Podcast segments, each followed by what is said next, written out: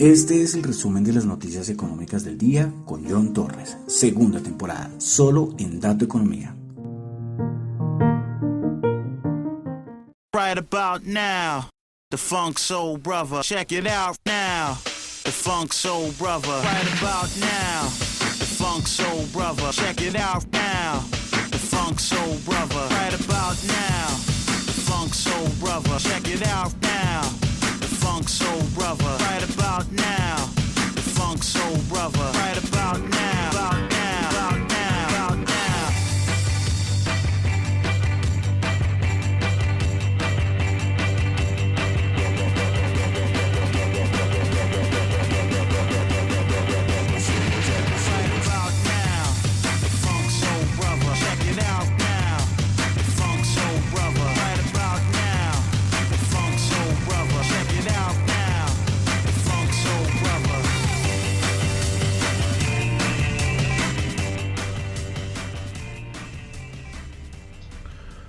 Muy buenas noches a todos. Son las 6 y 33 de la tarde de hoy, lunes 22 de agosto del año 2022. Mi nombre es John Torres y este es el resumen de las noticias económicas del día. Comenzamos el día de hoy con el señor, el DJ británico Fatboy Slim, con su canción Rockefeller Skank. Perdón. Ah, recordemos, por si acaso hay alguien nuevo llegando hasta ahora aquí al programa, y es que en el programa, en el resumen de las noticias económicas, nos gusta la música. Entonces colocamos música al inicio, al final, a veces solamente al final, a veces solamente al inicio.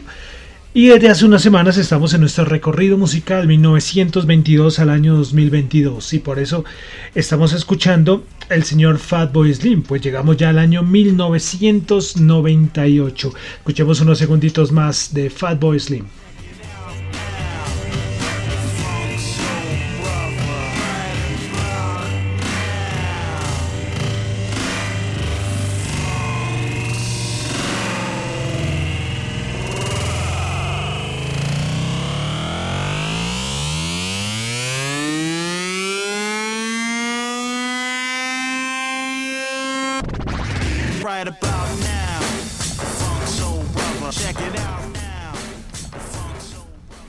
Bueno, entonces vamos a dejar al Fatboy Slim ahí de cortinilla. Mientras tanto, quiero comenzar saludando a los que me están escuchando en vivo en Radio Dato Economía. Hoy un poco más temprano, ¿eh? Seis y media de la tarde. Hoy un poco más temprano, pero bueno, aquí estoy. Eh, los que escuchan entonces, saludos a los que me están escuchando en vivo en Radio Dato Economía, tanto en la aplicación de Ceno Radio como en la web. También quiero saludar a los que me escuchan en el podcast, tanto en Spotify como en Apple Podcast. No olviden calificarlo y ante, y ante todo, muchísimas gracias por escucharme allí. También en Google Podcast, muchas gracias. Y en Tita TV, la aplicación de streaming descentralizada, donde lastimosamente no puedo subir como me gustaría subirlos todos, pero hay veces que la aplicación pone algún un poco de problema. Y además hay veces por asuntos de horario. Entonces, por eso no siempre subo los, los, los podcasts o los audios a Tita TV. Pero bueno, ahí también me encuentran. Bueno, entonces vamos a comenzar con el resumen de las noticias económicas, recordando que lo que yo comento acá son solamente opiniones personales, no es para nada ninguna, pero ninguna recomendación de inversión. Bueno, entonces vamos a comenzar y comenzamos con Asia, como siempre. Y bueno, comenzamos ya, estamos finalizando mes y empiezan a aparecer los PMIs. Y en Australia comenzamos con los PMIs. PMI de servicios en Australia 49.6, anterior 50.9 y el manufacturero 54.5, anterior 55.7. Bueno, China.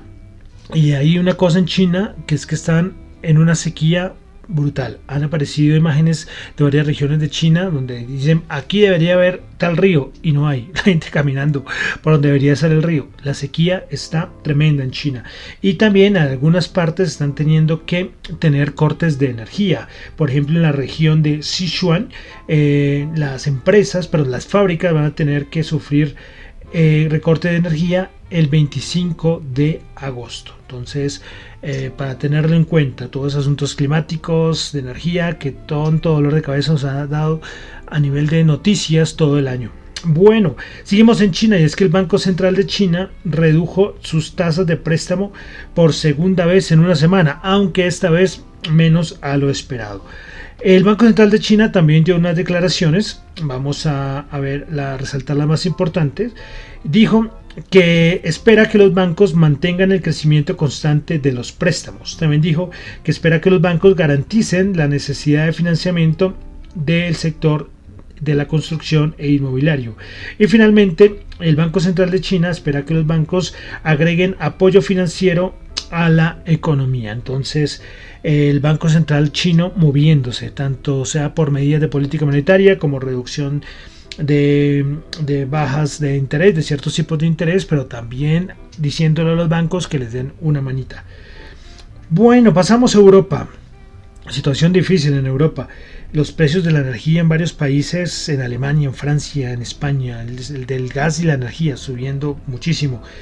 Eh, el Citigroup dijo el día de hoy que espera que la inflación en Gran Bretaña esté más o menos aproximadamente en el 18% a principios del 2023 debido a los problemas con el suministro de gas.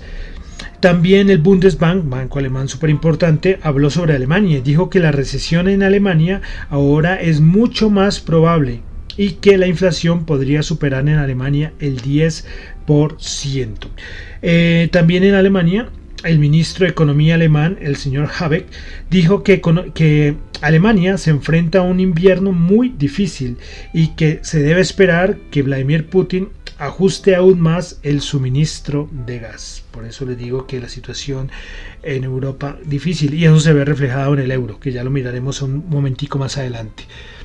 Bueno, continuamos, vamos a Estados Unidos, donde hoy tuvimos el índice, el índice manufacturero el, de la Fed de Chicago. Pues esperaba una caída del 0.25 y terminó en 0.27 positivo. Eh, Reuters se organizó una encuesta respecto a las probabilidades de recesión en Estados Unidos. Pues ahora la probabilidad de recesión en Estados Unidos a un año es del 45% y a dos años es del 50%. Bueno, vamos a pasar ya a Colombia, donde tuvimos la encuesta de opinión financiera que nos presenta Fede Desarrollo. Esta es la encuesta del mes de agosto. Bueno, expectativa de crecimiento económico. El 2022 en julio era 6.4% y en agosto subió al 6.5%. Respecto al 2023 en julio era el 3.2 y en agosto se mantuvo en 3.2%. Eh, respecto al segundo trimestre de 2022, la expectativa era el 10.9 y la cifra real, recordemos que fue el 12.6%. Ahora para el tercer trimestre se espera una expectativa de crecimiento del 5.3%. Respecto a la tasa de intervención del Banco de la República, los analistas prevén que la tasa de intervención aumentará hasta el 10% al cierre del año. Bueno, respecto a la inflación, para julio la expectativa era 9,95, recordemos que la cifra real fue 10,21. Para agosto, eh, según la encuesta de, de opinión financiera, se espera que la inflación esté en el 10,3%. Factores relevantes a la hora de invertir. Primer lugar, política fiscal. Segundo lugar, condiciones sociopolíticas. Tercer lugar, política monetaria. Cuarto lugar, factores externos. Entonces la política fiscal ahora es el primer, bueno, no acuerdo la entrega, la encuesta pasada. Pero bueno, en ese momento los analistas, los analistas, el 44.8 de los analistas consideran que la política fiscal es el factor más relevante a la hora de invertir. Y finalmente las acciones que componen el índice de renta variable Colcap. En este, la encuesta de este mes, el primer lugar fue para la acción ordinaria Bancolombia, que se ubicó en el primer lugar. Segundo lugar, Grupo Energía Bogotá. Tercer lugar, tercer lugar Bancolombia Preferencial. Cuarto lugar, Ecopetrol. Y quinto lugar, ISA. Bueno, eh, más cosito de Colombia. Y es que el eh, gobierno colombiano, bueno, gobierno no, el ministro de Hacienda, si no estoy mal, ahora me estoy confundiendo acá, pues sí, revisó a la baja el pronóstico de crecimiento de la economía para el próximo año a un 2,2%. Sí, eso lo dijo el ministro de Hacienda, de pronto me estaba confundiendo. El objetivo previo era el 3.2%. Y además el señor José Antonio Campo eh, consideró que el país no va a recuperar el grado de inversión pronto. Es que eso ¿sabes? son varios años. De todas maneras, el ministro dijo que se iba a reunir con calificadoras los próximos días. Bueno, eh, pasamos ya a la parte de mercados, commodities, índices. Comenzamos con la OPEP, que hoy, hoy se pronunció eh, el ministro saudí de petróleo. Pues se refirió a la OPEP y dijo que la OPEP Plus puede necesitar ajustar la producción para estabilizar el mercado. ¿Y hace cuánto fue que Joe Biden estuvo por allí en estas tierras? ¿no? Poco dura la alegría, hasta se contagió de COVID el señor Biden. Y pues puede ser que tengamos hasta reducciones. Y es que eh, el ministro saudí dijo que es que una cosa es el mercado físico y otro el mercado de papel petróleo, que cada vez están más desconectados. Entonces, para tenerlo en cuenta. Más cositas, eh, una cosita curiosa, y es que los trabajadores de Apple eh, se les pidió, casi se les exige que vuelvan a la oficina el próximo 5 de septiembre. Pero ¿saben qué pasa? Los trabajadores de Apple no quieren volver, se niegan a volver. Entonces, eh, ellos dicen, los trabajadores de Apple dicen que han realizado un trabajo excepcional que ha ayudado hasta el, hasta el crecimiento financiero de la empresa y que ellos trabajando desde casa están, están muy bien. Eh, lo que quiere Apple es que quiere establecer una especie de trabajo híbrido donde tres días sean presenciales y los otros dos teletrabajando pero hasta los empleados se están reuniendo para para, para no no no que ellos no quieren volver a las oficinas de Apple bueno, otra cosita rápida, el CEO de Adidas, señor Casper Roster, pues va a dejar su cargo en el año 2023. Él llegó a dirigir Adidas hace ya como unos 6 años, 7 años más o menos, pero también fue noticia importante. Más cositas, y es que Ford confirmó el día de hoy varios despidos. Dijo que va a eliminar alrededor de 3.000 empleos, principalmente en Estados Unidos y Canadá. Esto lo reportó el Wall Street Journal. Bueno, eh, respecto, recordemos que la semana pasada el, presidente de la Bolsa de Valores de Colombia, pues de unas declaraciones respecto a la reforma tributaria y cómo puede afectar al mercado bursátil colombiano.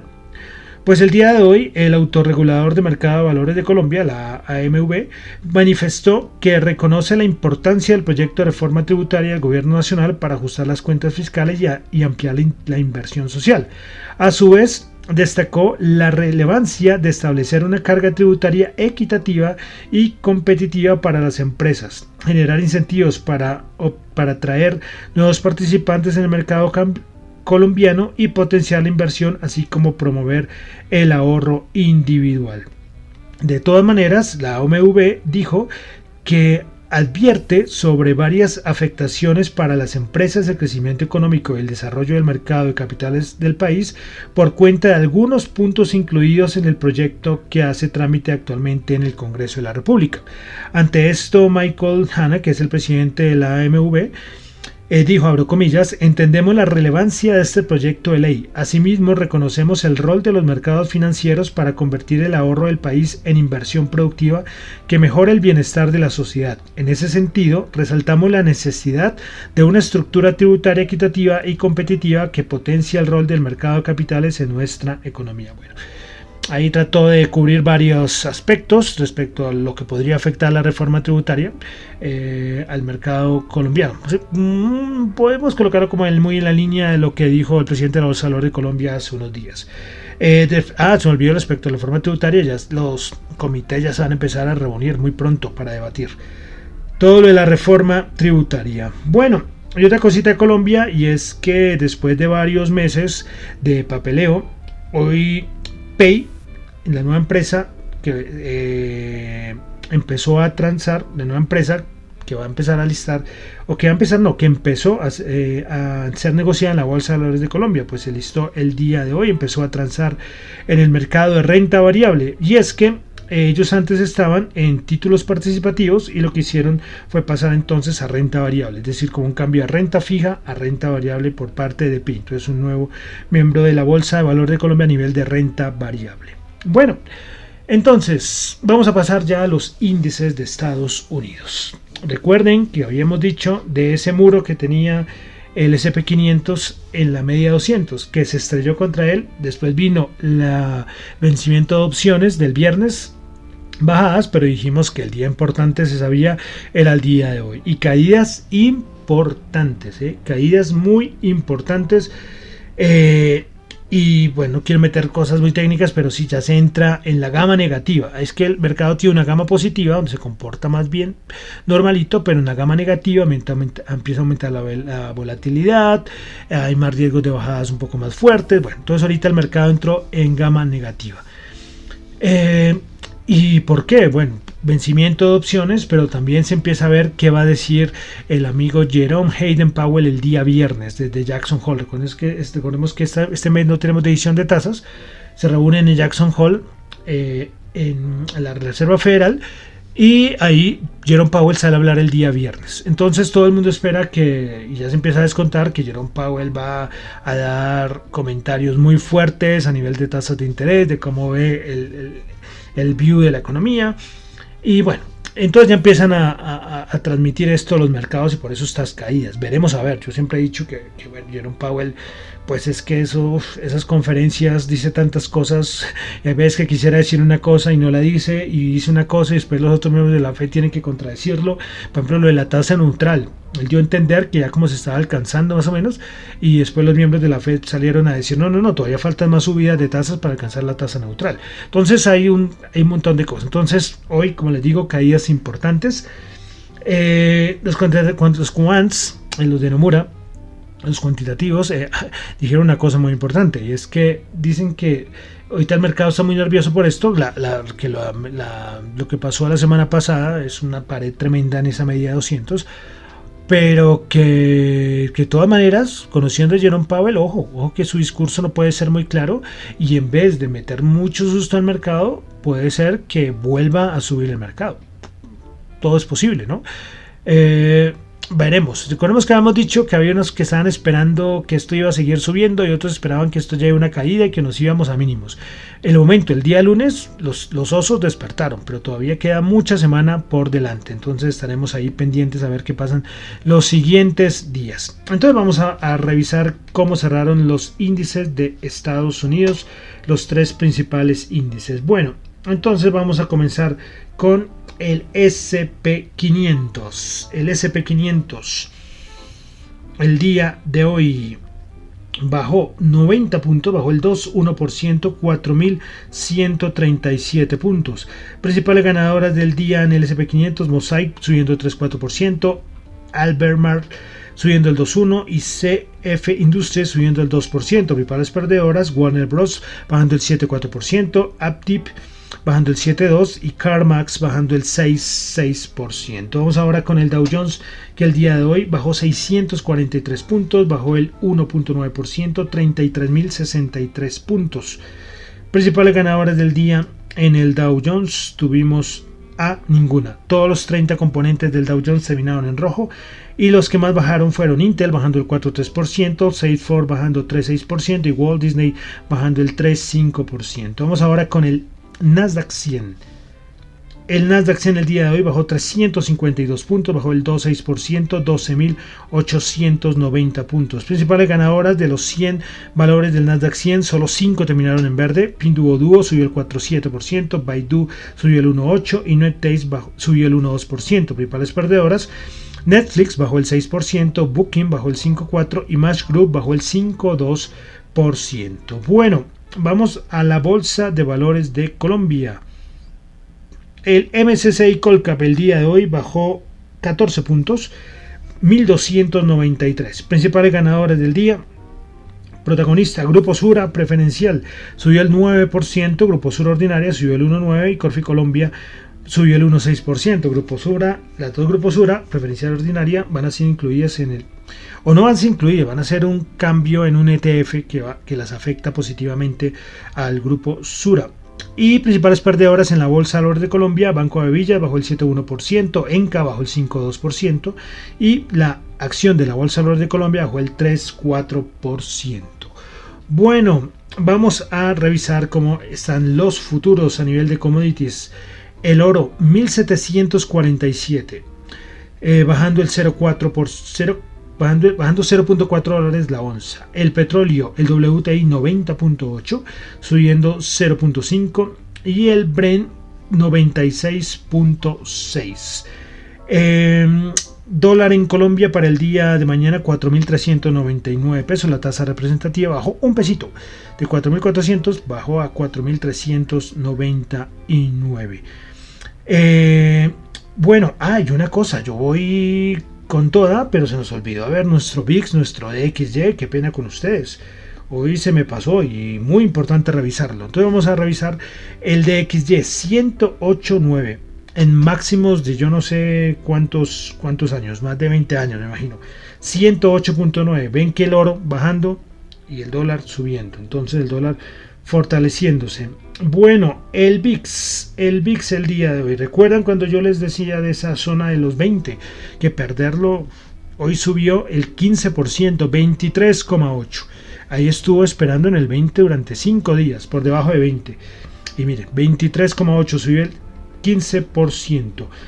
Vamos a la rentabilidad del bono en los Estados Unidos. Vamos a mirarla rápidamente subiendo al 3.02. Y es que con toda la preocupación que hay en, Europa, esto afecta, o sea, mayor inflación en Europa, aumenta los aumenta la venta de bonos en Europa, es decir, aumenta la rentabilidad y esto también también afecta en algo a la a la, a la rentabilidad de los bonos de Estados Unidos y también el bono de 10 años también está esperando a ver qué, qué dice Jerome Powell y otro de los de los protagonistas del día de hoy fue el euro. Euro 0,9938, nuevamente perdiendo la paridad. Ya muchos analistas ya dicen que vamos, tenemos que alistarnos a verlo en 0,96, 0,95, otros más negativos ya dicen que lo vamos a ver en 0,88. Bueno, ahí estaremos mirando, pero volvió a perder la paridad el euro. Claro, con toda la situación económica, todas esas noticias macroeconómicas tan malas, eh, no, es, no es raro que el euro pierda eh, pierdan, vaya eh, perdiendo eh, capacidad adquisitiva frente al dólar. Bueno, y vamos a terminar entonces finalmente con las criptos, que también, lógicamente, se ven afectadas por todo el contexto a nivel de mercado.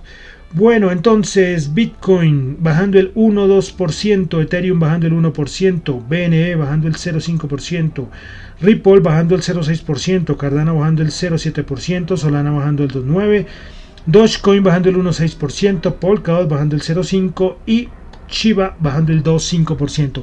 De verdad, tengan, tengan ahí los en sus aplicaciones, no sé si ustedes manejen aplicaciones para estar pendientes de los mercados, tengan ahí Bitcoin ténganla ahí para que les manden. No les estoy diciendo que compren, recuerden que acá no hay ninguna recomendación de inversión. No, no, no. Solamente les estoy diciendo para que lo tengan como señal. De verdad que es una. Eh, ustedes miren la correlación que hay entre mercados, renta variable y el Bitcoin principalmente. Y es interesante, es interesante. Entonces uno cuando los fines de semana el mercado está cerrado, lo único que tenemos son criptos, eh, dan, dan señales del mercado interesantes. De verdad, ténganlo ahí en pantalla. Como les digo, no es que lo compren, solamente pueden tenerlo como, como medio informativo. Bueno, y listo. Terminamos por el día de hoy el resumen de las noticias económicas. Recuerden que lo que yo comento acá no es para nada ninguna recomendación de inversión, son solamente opiniones personales. Si lo que yo les digo acá les sirve, maravilloso. Si les sirve para algo, para sus análisis personales, perfecto. Bueno, y entonces... Me despido, mi nombre es John Torres, me encuentran en Twitter en la cuenta arroba John Chu, en la cuenta arroba Dato Economía, eh, asuntos de la emisora arroba en Twitter, arroba datoeconomía R, eh, para el correo electrónico radiodatoeconomía arroba gmail.com. Y como siempre, un día a la semana hago publicidad. Yo ya está ahí, los que me siguen en Twitter pueden ver el link ahí en, mi, en la biografía, en descripción del perfil, eh, lo del curso de introducción a los criptos. La gente que no tiene ni idea de criptos, yo hago unas charlas que es la introducción a las criptos. Hacemos un repaso rápido, son charlas personalizadas y bueno, eh, a la gente le gusta este tipo de charlas. Entonces, mucha gente me, me, preguntaba y bueno, ahí ya están. En el momento solamente hay una opción que es vía Mercado Libre. Voy a incluir un, más adelante una opción si quieren hacer el pago ahí mismo. Eh, sí, pero bueno, para los interesados, como les digo, los que no tienen ni idea del mundo cripto, eh, entender lo básico, lo más importante, porque esto hay que entender un poquito para tener las, al menos las bases, ¿sí? Y para evitar por ahí caer en pirámides, estafas, que es lo importante. Yo le digo a la gente que toma la charla, con que ustedes puedan detectar cuando es una pirámide una estafa, yo para, con eso ya estoy contento, porque yo sé que al menos se van a librar de eso. Ya después, si deciden eh, meterse a comprar algún criptoactivo, pues bien, ya será otro cuento. Pero, pero verdad, es importante porque hay por ahí, hay mucho chiringuito por ahí abierto, como dicen los españoles, eh, estafando a la gente y eso da un poco de rabia. Pero bueno, ahí lo tienen, eso es un poco de publicidad. En mi perfil de, de Twitter, ahí está la información. Y bueno. Termino por el día de hoy entonces el resumen de las noticias económicas con música. Recordemos que estamos en nuestro recorrido musical 1922 al año 2022 y estamos en el año 1998. El, comenzamos el programa con escuchando al DJ inglés Fatboy Slim y ahora vamos a cambiar. Entonces, a los que les gusta el rock, a los que les gusta, bueno, el metal, pero para mí esto es más rock que metal. Pero bueno, pueden subirlo un poquito a si les gusta si les gusta el rock, pueden subirle un poquito el volumen a su teléfono, a su computador. Pues vamos a terminar el día de hoy con una canción entonces del año 1998. Pues cerramos con Metallica Whiskey in the Jar. Muchísimas gracias.